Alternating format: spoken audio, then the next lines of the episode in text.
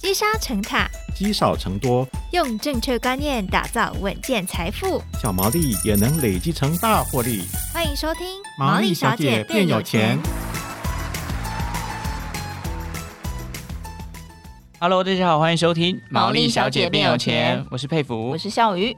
哎，笑鱼，你之前有想过说，就是结婚生小孩后，就离开职场当一个全职的家庭主妇吗？哎、欸，这倒从来没有过哎、欸。哦，你没有想过？我在生完小孩第一个月，我就知道我一定会重回职场，因为全职带小孩真的太可怕了。所以 带小，小孩太累，比工作还可怕，对不对？OK，我想这个这个问题其实是很多女性可能在职场上都会遇到的一个十字路口啊，就是到底工作跟家庭当中要怎么取舍。啊，如果又太偏重于哪一个，又怕被家庭绑架等等的哦。嗯，真的，所以我觉得很多人可能也是很想要把职场跟家庭兼顾。嗯，我不敢说像我一样，因为我不一定是一个很好妈 总。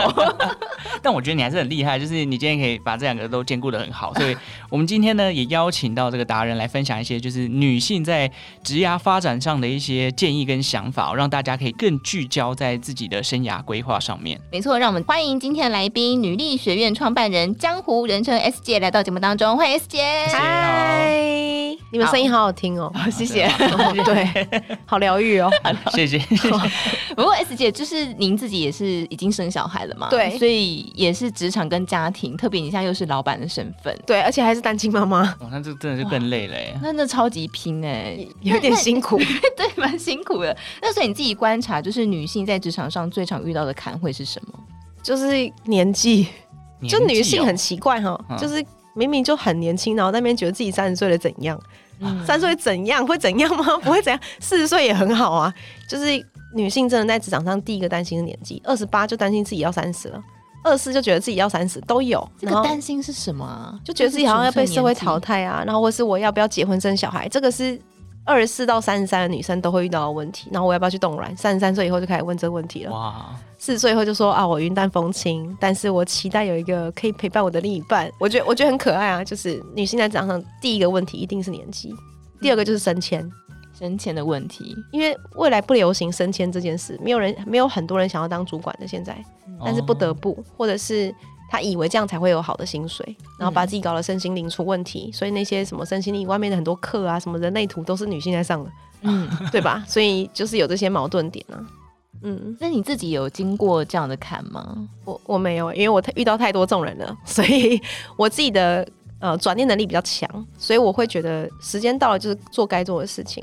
年纪越来越大，越来越成熟且有智慧，反正现在有姐弟恋，有什么好怕？我、嗯哦、没有啊，开玩笑，开玩笑。但是这只是开玩笑。但是的确，我自己硬要讲的话，我可能二二十八岁的时候，我不会想的是焦虑，我想的是我还能够多做什么。所以我比较喜欢看的是我有什么，所以还可以增加什么。但是很多女性是，我没有什么，我没有什么，我没有什么，困在现状就对。对，我都会教他们学会看他有什么，然后再去增加就好了，不是没有、嗯、这样。哎、欸，你的这个想法是怎么样形塑的、啊？很神奇哈，很神奇，因为跟很多台湾女性确实是蛮不一样的。可能是很多现在都会探讨原生家庭嘛，那可能是我爸是长子，然后生了两个女的，所以我跟我姐两个人都非常的就是男性导向，比较比较觉得自己要独立。哦，这是从小时候就开始的，所以我会习惯去找资源，嗯，然后让自己看起来是没事的，也可能是代表了我爸妈都很忙在工作，所以忽略了对我们的某一些照顾，嗯、就是你们是很独立的去完成很多事情，对，或者是明明可能很很难过，可是会就是揪团啊，看起来一群人都一起难过就没事了这样，所以所以我好像很习惯找资源让自己解决一些问题。我觉得那个是上一辈，就是尤其是 X 世代的这一挂的人，会对于小孩都是责任，所以比较没那么多像现在我们给小孩的这些爱呀、啊、感恩跟包容啊之类的。以前都是要全勤奖嘛，现在是小孩不舒服立马请假。对啊，小孩要出去玩呢、啊，请假。对，就这些。所以，所以我觉得那是世代交替不同的问题，但是我选择比较转念的方式在过生活，这样。哦，对，哎、欸，我觉得这个转念能力其实蛮重要的。确、嗯、实，像刚刚说到那个年纪到了就开始会焦虑。嗯，我自己也会焦虑。哎、欸，你也要三十了嘛？哎、欸，其实我也会焦虑，不只是女性，还是我的思维比较像女性。你焦虑什么？就是觉得三十岁好像哎、欸，要有一个肩膀啊，男生要肩膀，三十而立啊。对啊，或或者是其实像现在周遭的人也开始。讨论结婚生子的议题啊，或者是、啊、对买房，都都是这种跟钱或者跟未来有关的，就是会开始有点焦虑。那你去想象一件事就好，就是人的脑袋是会进化的，人很有智慧。你现在比孔子还聪明，你知道吗？对吧？好像是啊。对啊，所以你没什么好焦虑的。哦，有什么好焦虑的？就是人都可以活下来啊。我的焦虑来源好像是钱比较比较，对不对？北漂族会更严重。对，我就是北漂。哦果然呢。因为要租房的问题嘛，就觉得北宋每个月那边缴一万多块，对，这种一定会啊。涨价上去，哎，就就是薪水好像，哎，怎么好像跟这个生生活费有点打不平呢？怎么我人生想象的那个生活的画面，为什么我现在住在这个套房里面？可恶！就大概会有这种很多。对，我现在要拿卫生纸给佩服吗？就是 被 S 姐说中你的心声，这样。就是可能很多北漂族的心声都是这样。这这真的是，所以现在开始有人在讲南漂族啊。嗯，因为他可以 work from home，或者是那种远距工作，或者是很多企业找不到人，他就会选择在中南部开分公司，嗯，然后同时间去这样合作，反而很好啊。是，对，确实。OK，我们想到另外一个就是女性，她其实像刚刚讲前那边 S 姐是说年龄的问题，但还有另外一个问题就是结婚后的女性或新婚的啊，她们可能就是哎养了小孩，或者在工作上面可能就是要做一些取舍这件事情，S 姐自己怎么看待呢？我我觉得很好玩。其实有些人他真的不想工作，嗯，但他会表面上跟说我也想要有个自己的舞台啊，但他真的不想工作，然后刚好生了两个，就刚好有个借口了嘛。嗯，所以他们都是有些人的确，说实话是逃避职场，但是有些人他真的是想回到职场的，他会很明显的，他也不会去想有有没的问题。或是我要不要相夫教子？他会直接知道我不进职场的话，我要做什么事情，他会去找方法。嗯，那这种女生也蛮多的。嗯、那有些回到职场是因为她的确就是要自己的时间啊，对她反而觉得回工回去工作比较比较爽。对，加一加一，对不对？对啊，所以每个人对于小孩的那个的责任，或是他想要做的事是不一样。反正小孩有爱就好了。所以每个人本来就要先看自己对于小孩的那个传承跟爱的定义是什么，你才知道自己回到职场上，你才不会愧疚，或者是干嘛的。嗯、所以那悲伤女性自己的想法，那你会有这种？因为像很多人是觉得，哇，我要花很多很多时间去陪伴小孩，嗯，可是他可能因为工作关系，他没有办法，嗯，你自己也会有这种想要要求自己要做到平衡的这种心情吗？我我觉得现在好像不流行讲平衡这些事，因为平衡不可能啊！就你就算你时间，你时间就算有了，你小孩在你前面，你内心想的是工作，他也会感受得到你有问题啊。妈妈 人在心不在，对，所以我觉得是你的你的脑袋专注力的问题，所以那个不是平衡。嗯、所以我一直在思考的东西叫做我要如何陪小孩的时候，就是专注陪小孩。嗯，所以他不需要二十四小时。他需要一些 quality 的陪伴，嗯，那那就好。如果转念成 quality 的陪伴的话，你一个礼拜陪他几个晚上，或是几个一两个白天，他就很开心啦，嗯，对吧？就是你看得到他在长大，就好很多了。反正这这个东西时间拉长，几十年的责任呢，嗯，就不用屈就于这一小小的时间陪伴，然后为了这个牺牲，因为只要你有意有牺牲，你就会有一些负能量。对，真的，这是我之前上课，然后就说什么肉体、情绪、感受、能量。嗯，所以能量这件事是最 base 的，它一旦不好，就会影响你的情绪跟感受，小孩就感受得到。哦、对，这的确是蛮值得思考的。嗯嗯，所以你也是这样去不断上课，然后充实自己在身心灵这部分，更加的。我觉得可能是每个人在不同人生阶段会遇到的问题不同，他要进修的东西就不一样。像我以前都会学一些很多商管的东西，business 或是了解他人的东西，什么生命灵数我都去上，但是。我觉得生小孩以后要懂得怎么跟小孩相处，我就是学了一些比较身心理的课，我比较不会受他的情绪影响或是之类的，那我就好很多啊。所以难怪 S 级刚刚会说我们的脑袋会比孔子更进步，对因为我们就是会不断进化。哦，原来是这样子，对啊，对不对？对啊，孔子那个年代，请问他会跟你讲七脉轮吗？不会，他跟你讲不会啊，要手里。对，但是人的 base 的需求还是最重要的，就是阳光、空气跟水跟快乐。对，所以这个东西都是最 base 最容易赚钱的。但另外一种容易赚钱，就是在贩卖你焦虑这种也很容易赚钱，嗯，理财这种就很容易赚，相对啦。可是只要有办法让人家改变，都没有什么问题啊，嗯。嗯那其实，在职涯探索上，其实女性也有很多问题。像我们最近也这个，其实我开始做了叙事一发生的单集，其实就找到像一零四人力银行来谈女性在职场上会遇到的一些问题。嗯、那其实很多都是跟生活有关。那有一些是女性当到主管之后，她可能哎，对于自己未来的这个职涯的规划也出现了一些哎，到底要该怎么继续往前，继续突破这个状况。那 S 姐能给一些就是职涯规划技巧给我们的听众做一些参考。哦，这是完全是我强项到一个爆表的东西。以下开放一个小时给姐，对对对，就基本上我们先倡导一件事，叫人生规划大于职业规划。嗯，因为你出社会后，职场是你的事业以外，你可能会有副业、进修、兴趣。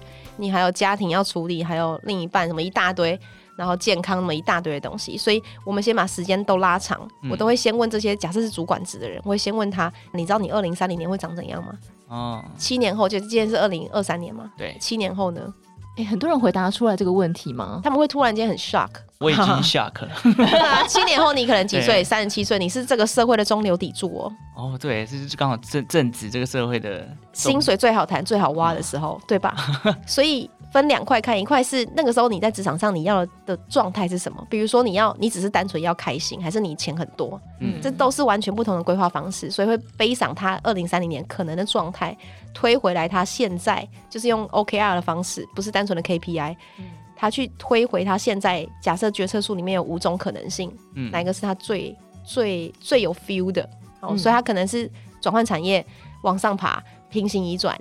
或者是 position 转换、跨职能，或是他边工作都不要换，但是好好的处理他自己跟他家庭的关系等等的，所以他会有几种不同的决策树，and then 这个决策了以后才会有 A 点一、A 点二、B B 点一、B 点二，嗯，然后这样出现以后才会发现，A，哪一条路他走起来是最有感觉的，那我们就把这个当最好的 Plan A。那就不是说照着这样走，一定中间会很多变化。可是至少你心里会比较稳定，不会觉得说，哎，我不知道我人生下一步要干嘛。我当主管，我现在年薪一百三，那我如何变一百五，不会这么无聊。因为加那二十万也不会让你人生多快乐。对 对，所以应该是如何让你人生快乐。嗯，所以我们很倡导人生规划大于职业规划。嗯嗯，所以做通常做完这样的决策树之后，大家就会。比较可以有一个底，然后朝向那个方向去前进了。相对，一旦你目标很明确的时候，通常钱会自己来啊，就自然会有人问你，慢慢你就会突出现一个分支。哦，原来我还可以做这个东西，可以多赚一点点钱，嗯、我还可以多做什么东西，而且这过程你是开心的，而且你会因为这些东西去探索那些未知，然后你就会慢慢做到一些事。这样。那 S 姐有遇过那种问他什么问题，他真的都说我不知道。的这样的人吗？嗯，有，他不知道，我就直接帮他，我就帮他下决策啊，没有啦。但他 他如果不知道，我会探索更多他以前他的工作过去的状态。嗯，有些人他真的不适合当主管，那他也没什么朋友，那他也没有要进修，就都停在这的时候，那当然我先问他找我干嘛嘛。然后第二个，现在会流行直接说，你先问 ChatGPT，你把你的状态都跟他讲了，请 AI 告诉你一个分析结果，我们再从你的分析结果去讨论嘛。这是认真的吗？认真认真的，就现在会玩这玩意儿，先玩，oh. 先教他玩一轮，因为有些人最不会就提问，嗯，你知道，ChatGPT 你问他同样的问题，有但你不同的问法，答案会不同，对、嗯，很特别，所以这个也是会教他们玩的、啊，就最近会流行这个，但是当遇到都不知道的人，你就只能给他我们认知的。然后请他去做了以后，给你一个 feedback。嗯，我觉得觉得真的是哎，就像 S 姐讲，有些人是不知道要怎么问问题，所以你应该想要解决问题之前，你要先会提出你的问题。对，这件事情真的蛮重要。对，哦，所以 OK，我们提到就是在职涯规划上面遇到这种状况的话，呃，就像 S 姐讲，可能要先找到自己的目标，然后用树状图的方式把它先找出来，然后。重点就在于你的人生规划要大于你的职涯规划。对，我想要补充，因为未来的组织模式不会像你现在想象那样。嗯，现在很多公司的组织模式已经变很多了，一都会说是扁平式，但扁平式到什么程度不知道，所以未来可能会是点对点式的。什么叫做点对点式？就是你没有你没有老板啊，哦，你自己就是老板，然后你在跟很多人合作。哦，形式上是 freelancer。的概念吗？也可以这么说，但是有些人他就自己开公司，有些人开个人工作室，然后跟大家去做合作，所以公司的组织会越变越小。就算他再大的企业，他也会把他的组织部门越变越小，因为这样会方便，也不能说方便管理，而是方便你了解每一个人的状态。因为未来的人很难找，每个人都不想工作，对吧？然后 AI 又可以做很多事，对，就是他组织模式的扁平已经到拆到可能变点对点了，当然要花一大段时间，所以。传统这种阶级式的方式，跟现在流行的这种扁平式组织，或者是 agile 的什么敏捷式组织，他们这些都会在未来有所调整，变成一种新的组织状态。嗯，那那个时候工时可能一小时一个礼拜不会是四十个小时啊，搞不好只要四天。像现在英国就四天了嘛。嗯、对啊，对啊，所以本来就会变啊，只是人有没有变而已。哎、欸，那你就是建议大家要朝向这个方向去进行吗？肯定，二零三零年就会长这样的时候，你现在这七年要干嘛？想办法适应这个环境，对不对？对啊，你的适应力、好奇心，你要怎么调整你自己的那些 soft skill？所以你会发现外面进修课软实力的很难，而且很贵。嗯、哦，像什么样的课程？什么沟通力啊、领导力啊、这种提问力啊，哇，这一大堆这种。然后如何培养你的 flexibility 啊、谈判力啊，我干嘛一大堆？嗯，都很贵，对，都非常贵，一堂课都要五万、三万起。对，但是有没有帮助？如果真的有帮助，可以让你说话更有逻辑，更干嘛，更知道怎么提问的话，也许它也是你生存的方式，不会只是去考证照啦。嗯，因为证照不知道值不值钱呢、欸。哎、欸，所以现在的生涯规划好像已经不太像以前说什么要考一堆证照，老一辈的那种方式。完全，你妈有没有叫你考过保姆执照还是保险业务员？叫我考公务员呢？对不对？就一堆啊，就是但那去考执照是因为你不知道要什么，所以你只好靠执照来让别人知道你是谁。嗯，所以就就这样。但是现在也流行 ESG 证照嘛，一堆。对，也没有不好啊。就如果你真的不懂，你好奇就去；但如果你不好奇，哎，也不知道自己干嘛，也去呃。就是要知道自己为什么要做这件事，不然很无聊哎、欸。嗯，哎、欸，对，我觉得这也是很多人会碰到的一件事情，就是考了很多很多的证照，上了很多很多的课，哎、欸，可是为什么到头来还是不太清楚自己要什么？就是因为不知道要什么，所以只好先去把这个来 拿回来证明自己、啊。根本的原因没有解决对。根本原因没有解决，所以其实证照这种课就算贵，它也只是那那一两次贵。可是最难都是那些回归最原始初衷这些东西，然后、嗯、对，要怎么找到自己想要的东西，就对。嗯，那刚才 S 姐有讲到，就是未来可能工作的模式会变成像现在可能越来越扁平，甚至以后变点对点的这样的状况。那你觉得职场上人际关系还是未来人们要去？小心的部分嘛，好玩呢、欸，就是人际这件事，好像很大家把想压力太大了。嗯、就你自己是个好人，别人就会靠近你啊。但别人不靠近你，一定是你给人家一些看起来不是好人的感觉啊，哦、或是距离感啊。所以以前流行说，哎、欸，怎么称呼你？说哦哦，叫我林小姐。就距离感超重的，超级重哎、欸！就所以现在大家会讲一些比较轻松的嘛，然后会说，哎、欸，你在哪里工作？哦，我在科技业。那拽屁，科技业 so what，对吧？所以现在不流行这个，会说哦，我在什么公司？他说，哎、欸，那公司在做什么？就会好奇，就开始可以聊天了。对，所以人跟人的建立来自于你越透明自己，其实不一定要透明到内心啦，可是透明到一个程度的时候，你跟别人的距离比较低，比较不会。让人家觉得好像不敢跟你干嘛，嗯，对，所以现在人跟人之间的那个社群交流的确蛮重要的，嗯，哎、欸，这是不是在创业之后，这样的特质是更特别的重要？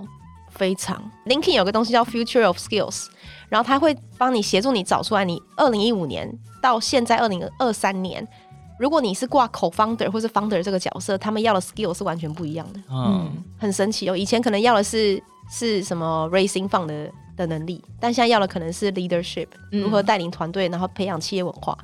所以就是以前头 title 都一样，可是以前到现在，本来那些软实力的要求就会改变。嗯、哦，对哦，我想听到这里，大家一定很想问 S 姐，还有没有在开放帮别人看职涯？哦，哎、欸，其实有，其实有，是是但这是缘分问题，因为一个月只会收两个，就是没有太多时间。哦，对，看这个也要花很多时间哦。从他就是要想一下，要跟他讨论。对，哎、嗯欸，那我我想回到女性在职场上的问题，就是。S 姐观察，就是女性在，就是刚刚提到人际关系这件事情，女性在职场上的人际关系会遇到什么样的状况？是之前也遇过说，哇，怎么会有这样的一个现象或陋习之类的？女性都相对喜欢找同才啊，因为女性不见得喜欢自干，其实她很希望有人同理她，有舞台。嗯，所以当当当她找同才的过程，她的沟通能力如果出现问题的话，就会变成八卦头。哦，就会有小小团体。啊，所以女性很容易小团体，但是男性会有自己的的的那叫什么整包，男性一次就整打包就包整包的，嗯，哪哪个老板走了就跟着那个老板这样，哦，你懂吗？就女女性是比较偏感受型，男性是比较很直接的，所以风格不太一样。职场上啊，职场上，那要怎么避免就是被 被变成八卦团体啊？也不会啊，我我觉得比较大的重点是这个有点颠覆很多人的想象，但不要太常跟同事吃饭。哦，对吧？当同事就好，不要当朋友吗？不是，当朋友很好。嗯，朋友不需要你每一天跟他吃饭吧？哦，也对，对吧？所以吃饭当下你就会讲工作。那如果有些人抱怨工作，慢慢你可能被他拉下去，你不知道，或是谁谁谁，对吧？所以当他说 A 不好的时候，你就跟跟他吃饭啊，嗯，听听 A 在想什么。搞不好他认为的不好，是因为他根本不了解 A。A 搞不好家庭背景很需要钱，所以他很拼啊。嗯，所以他不小心惹到人了嘛。哦，所以在职场上没有任何敌人啊。敌人的敌人就是朋友，所以这蛮注蛮蛮需要大家去好好思考，真的不需要就只跟那几个同事吃饭，你可以跟不同同事或是跨部门老板都好。对，这这真的很建议，有时候自己吃，你可以自己排一下，偶尔跟朋友吃，但跨部门吃很重要。嗯，对，对，我觉得跨部门你比较不会有共同的敌人，对，你就少掉很多那些很负面的言语。对，还好跟佩服很少吃饭。以前我在工作的时候，他说谁谁谁干嘛，我就跟那个人吃饭，但我不会跟那个人说谁谁谁说你不好，我只是吃个饭，然后了解这样。所以我我每天中午都很忙，就跟不同同事吃饭，都会是外面的 candidate 或是客户这样。哦，我真正觉得这样听访 S 姐这样分享下来，我真的觉得是你的个性造就了你今天的成功，有可能。所以软实力很重要，好奇心，好奇心。对，哎、欸，但是我觉得这个好奇心，这是与生俱来的吗？你觉得？没有哎、欸，我以前真的没有什么同理心，但那个好奇是为什么对一个人故事好奇？可能是因为我。就像我之前讲原生家庭的问题，让我会习惯去去找别人跟我一起做些事，嗯、看起来好像比较不会那么凄惨。嗯，所以朋友刚好就长大后就比较多。哦，对，可能啦，可能。而且我觉得跟 S 姐讲很好，就是你听到别人闲言闲语的第一个时间，很多人就是哎、欸，真的会就是对他有一个。既定的刻板印象就上标签了，对，你会上标签。可是像 S 姐就是，哎、欸，我直接去跟那个人吃饭，我去认识他，搞不好他根本就不是像原本另外一个人说的那样子。对，因为我刚开始职场的前几年，我也很容易帮别人上标签，但我发现我完全错了。嗯，嗯，先入为主不不是一件好事，就对了。对，所以我才调整自己的。你是从什么事件开始发现说，哎、欸，我好像很容易帮别人上标签？就是我好像有时候很鸡婆，因为你知道，很多朋友的人都很鸡婆，所以我就会把朋友圈都上一些。自己认为的标签，好像他是个固执人，他就是固执。没有，他可能只是某个层面有执念，可是其他层面不会啊，他可能很有温度啊。No. 但我就误会人家，然后我就比较少跟人家讲话，这样也不对啊。